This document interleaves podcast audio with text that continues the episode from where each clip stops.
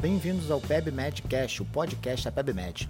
Essa semana vamos falar sobre cardiomiopatia hipertrófica em atletas, anafilaxia baseada em evidências, o encerramento de atividades da Sociedade Americana de Dor por suspeita de fraude, a importância do microbioma intestinal no funcionamento cerebral e regras de trabalho para médicos plantonistas.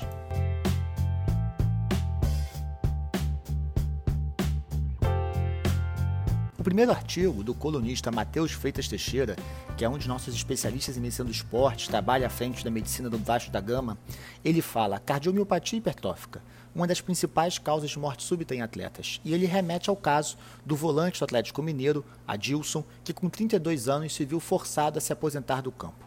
O que acontece? A cardiopatia hipertrófica, ela é uma das mais comuns, se não a mais comum, das cardiopatias em atletas. O problema é que muita gente com essa cardiopatia pode ser assintomática e o primeiro evento clínico ser justamente a morte súbita. Por isso, em atletas profissionais, é, é importante que a gente faça a estratificação de risco, com história clínica e familiar, exame físico e, na maioria absoluta da opinião dos especialistas, pelo menos um eletrocardiograma.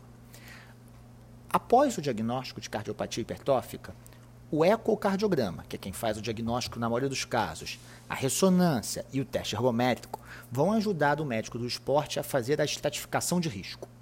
Quando o risco é moderado a alto para morte súbita, a atividade física como atleta está proscrita. Quando o risco é baixo, atividades de pouco impacto, como esportes de tiro, boliche ou golfe, até podem ser feitos, é o que a gente usa da classificação de Bethesda, né? aqueles de menor risco, em geral 1A, o cara pode fazer. No segundo artigo, o Eduardo Aller João, do perfil do Instagram Emergence Insta, né, que é um amigo nosso lá da USP, ele falou anafilaxia baseada em evidência. E ele lembrou a gente da importância, frente a um doente com anafilaxia, da gente saber qual foi o gatilho. Né? Drogas anti-inflamatórias de pirona, S, são o mais comum, 45% dos casos, seguido de alimento, com 18%, e insetos como formiga, abelha e vespa, também com 18%. Das manifestações clínicas, a mais comum são as manifestações cutâneas, com urticária e angedema liderando, seguido das manifestações cardiovasculares, com tontura, lipotímia e hipotensão, e as manifestações respiratórias, com dispneia e estridor em 10% dos casos. Lembrar que a anafilaxia ela pode ser uma reação bifásica, então a gente pode ter a doença, melhorar e recidivar. Essa recidiva é mais comum em 8 a 10 horas, mas pode ocorrer até 72 horas depois. Quais são as prioridades no doente com anafilaxia? Volume para hipotensão, adrenalina para reverter o choque e suporte à via aérea, desde o broncodilatador, quando você tem broncoespasmo, até a necessidade de uma via invasiva, se o doente tiver voz abafada, estridor ou dificuldade respiratória.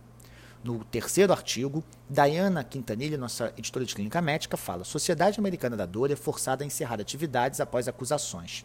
E, na verdade, havia uma, há uma suspeita lá nos Estados Unidos em que essa sociedade fomentou estudos e pesquisas com o uso de opioide e que isso estaria na base dessa crise, dessa epidemia de abuso de narcótico que eles vivem lá, uma coisa que é muito séria e foi uma notícia aí nos principais meios e mídias americanos. O quarto artigo do colunista Lucas Calente fala eixo intestino-cérebro, entenda seu funcionamento em relação com doenças mentais. Qual é a ideia? A ideia é o seguinte: a gente sempre esteve preocupado com a relação do sistema imune com várias doenças. E talvez um dos maiores, se não o maior sistema imune fora da medula óssea, baço e, e linfonodo, é a placa de Peyer, né? É a galera que está lá no intestino. Então começou a ver que há uma relação entre a microbiota que vive em você esse sistema imunológico e várias doenças. E aí nós temos pesquisa com doença cardiovascular, com doença respiratória e agora com doença mental. Então o Lucas comenta uma pesquisa que mostrou que alguns tipos de cepas estão relacionadas ao maior risco de depressão e qualidade de vida. E mais do que isso, nesse estudo eles mostram que se você toma probiótico e conserta a sua microbiota, você melhora. Então está aberto aí um caminho de pesquisa todo para a gente ver se com intervenções na microbiota a gente consegue melhorar algumas doenças, no caso dessa pesquisa, a depressão. E por fim, nossa equipe de redação traz uma reportagem sobre regras de trabalho para médico plantonista. Por definição, um plantão é quem faz um período mínimo de 12 horas contínuas de serviço. E nessa reportagem a gente discute sobre vínculo empregativo, piso salarial, jornada de trabalho, hora extra para o médico plantonista, adicional noturno, adicional de insalubridade, responsabilidade, imposto de renda e bolsa de residência.